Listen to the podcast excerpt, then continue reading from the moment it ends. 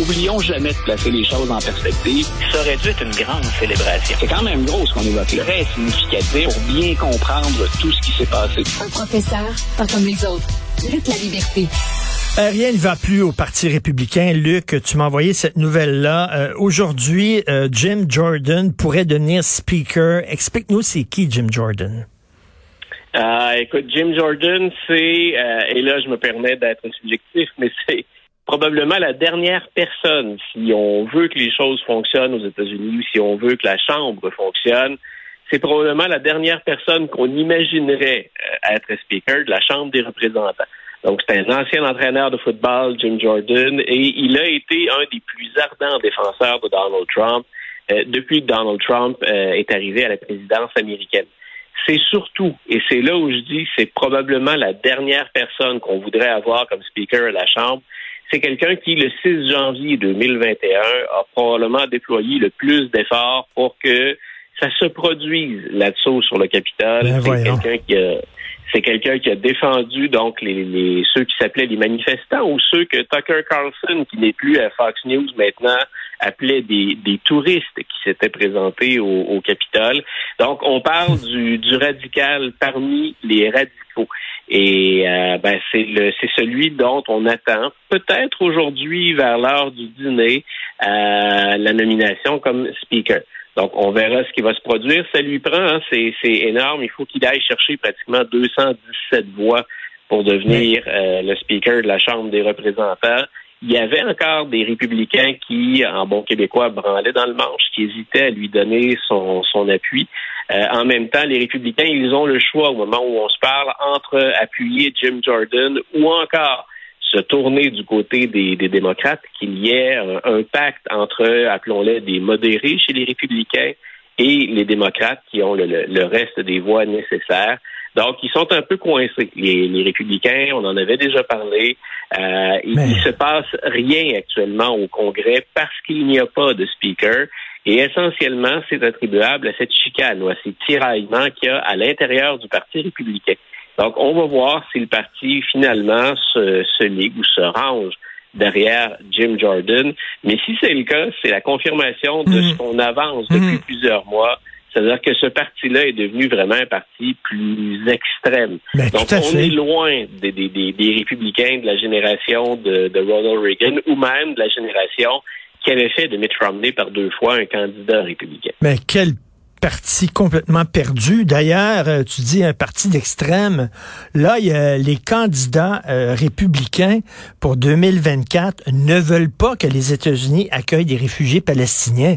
Voyons donc, c'est pas parce que tu es palestinien que tu es pro-Hamas c'est que tu applaudis à ce qui s'est passé en Israël. Voyons donc, pourquoi on ne veut pas accueillir des réfugiés palestiniens? Ah, parce que si on écoute, et c'est un candidat pour la présidentielle 2024, jusqu'à maintenant, il est deuxième dans les intentions de vote, dans les sondages, loin derrière Trump, faut le préciser. M. DeSantis dit que finalement, euh, ce sont tous des antisémites, les Palestiniens. Donc, il ne fait euh, à peu près pas de distinction entre le Hamas et le reste des habitants donc de la, Palestine, et il dit ben euh, on n'accueille pas ces gens-là qui sont des antisémites. Et, et on le voit encore, même entre les radicaux, Richard, il y a des gens qui disent euh, ben faisons attention, il reste un semblant de nuance pour, pour quelques-uns, donc ils disent on, a, les Palestiniens peuvent choisir les, les, les États-Unis, ce sont ça pourrait être des réfugiés politiques, puis on les traiterait comme les autres. C'est le cas d'ailleurs de ce petit garçon en Illinois et de sa mère qui ont été dans le cas du petit garçon, il s'en est pas relevé, mais dans le cas de la mère, elle, elle survit. 26, 26 coups de couteau, euh, le petit gars. Euh, il a été tué parce qu'il était palestinien parce qu'il était palestinien. Donc, encore là, quand on quand, quand on est dans une période comme celle-là, qui est particulièrement tendue, où on souffle hein, sur les, les, braises de, la haine, la violence entre les entre les groupes, entre les factions aux États-Unis, euh, ben l'assassin n'a pas fait la distinction, lui, entre ce sont des, des, réfugiés palestiniens et ils sont venus aux États-Unis chercher ce que la plupart des Américains cherchent, hein, une occasion de réussir ou à tout le moins une occasion euh, d'apprendre, d'aller à l'école, de se trouver un travail. Pour lui, ces Palestiniens-là et ceux qu'il voyait à la télévision, euh, ceux du Hamas, euh, ben, entre les horreurs du Hamas et le reste de la Palestine, lui, il n'a pas fait de distinction, il n'a pas fait de nuance. Et il a agressé la mère et le petit garçon. Et tu l'as bien dit, 26 coups de couteau. Donc, le petit garçon n'a pas survécu à ça. La, la, maman, elle, oui. Mais euh, dans quel état? Écoute, est-ce que c'était un, c'était un militant ou c'était quelqu'un qui avait des problèmes de santé mentale?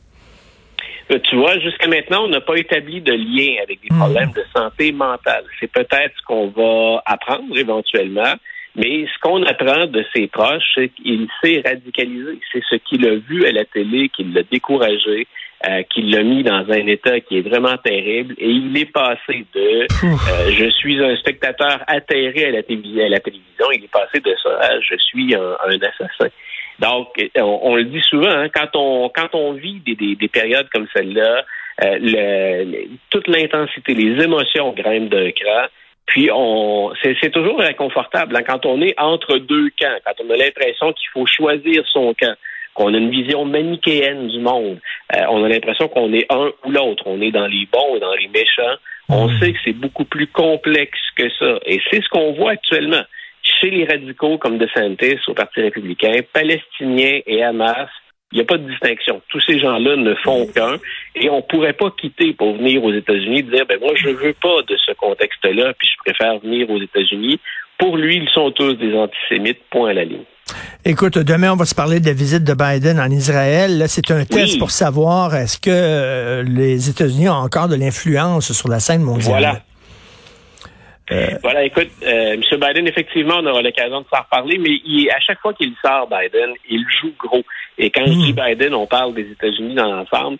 On sait là encore, on sait que le poids des, États-Unis sur la scène internationale a été diminué et qu'il n'y a pas de, il y a, jamais de, on n'aime pas le vide. Si les Américains sont moins là, la Chine ou la Russie vont, vont y être. Hmm. Alors, M. Biden va travailler fort aujourd'hui, moins pour donner son appui à Israël, ça on s'y attend, que pour voir auprès des pays arabes s'il a encore effectivement euh, un poids auprès de ces pays-là et qu'il peut aider ou favoriser euh, les gens qui, en Palestine, tentent de fuir actuellement, dont de nombreux Américains. Et j'ai lu un texte dans le Wall Street Journal euh, qui dit euh, c'est la Russie qui est en train de rire dans sa barbe parce que ça joue, ça fait le jeu de la Russie, le, tout ce, ce qui se passe actuellement. donc, écoute, on s'en va vers une période qui est assez inquiétante. On s'en reparle. Merci. Bonne journée, Luc La Liberté. Bonne journée, Merci. C'est tout le temps qu'il nous reste. Merci beaucoup à l'équipe formidable de recherche.